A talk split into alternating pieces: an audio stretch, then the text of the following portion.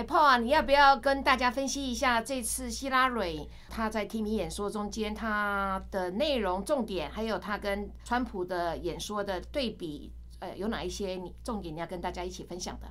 我就针对民主党的全国提名代表大会那几天的大会的内容，还有最后希拉蕊接受提名那个晚上演讲的内容来做一个评论好了。我个人觉得是这样子。比照希拉蕊跟川普呢两个人的提名演说，我的感觉呢就好像在看两种不同的情境的电影一样，一个是很真实的，另外一个是很浪漫的，好像《爱丽丝梦游仙境》这样子。因为当川普他的提名演说出来以后，民主党呢就批评说，川普的提名演说所讲的内容太黑暗。太恐怖，然后指控他尝试把恐怖的感觉加到美国人身上。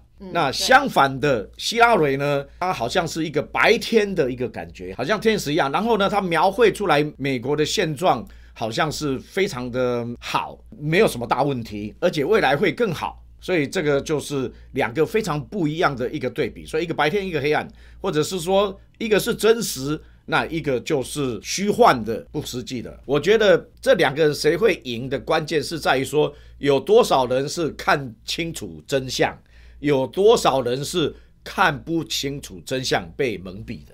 那么就看这两种选民的比例是多少，就会决定谁会当选。然后一开始的时候，希拉里他就一上台没多久，他马上就讲说：“America is stronger。” Because of President Obama's leadership，他说哇，美国现在是更强大了，因为他领导的太好了。结果呢，一结束的时候呢，就被 Fox News 的 Sean Hannity 马上做做节目出来反驳他。那他就举一个实际的情况来做例子，他就这么说：在过去的八年当中呢，美国靠粮票生活的人数增加了一千四百万。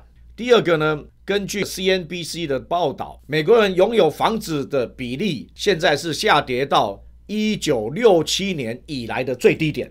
很多的投资公司他们建造很多的大型的公寓，然后把它出租出去，因为那个的生意很好，因为需要公寓生活的人数比以前多，而且长期的趋势看起来是这样子。我自己是选民，那我有两个非常重要的议题，我要听清楚到底这两个候选人。要怎么说它？怎么来对付这个问题？第一个是美国的国土安全，对，就是所谓的这些恐怖攻击的活动跟蔓延之下，我们到底要怎么样能够让人民的生活能够免于恐惧的自由？对对，这是第一个。第二个就是美国的国债，对呀。哦，这个问题呢，不要有别的问题来拖垮美国，光是以国债的数字不断的往上跳的话，这个国家也会被拖垮掉。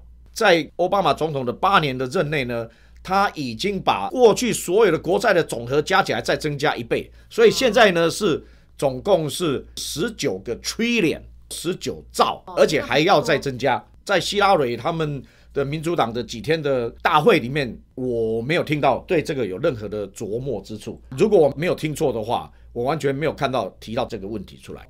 然后呢，还有一个蛮特殊的现象，这个大会的第一天的时候是完全没有提到 ISIS，好像 ISIS 不存在一样。当了 Trump 他们的共和党的大会第一天第一个晚上，马上就把这个议题浮上台面，因为这是关系千千万万老百姓的安全的，还有我们自己的小孩子的安。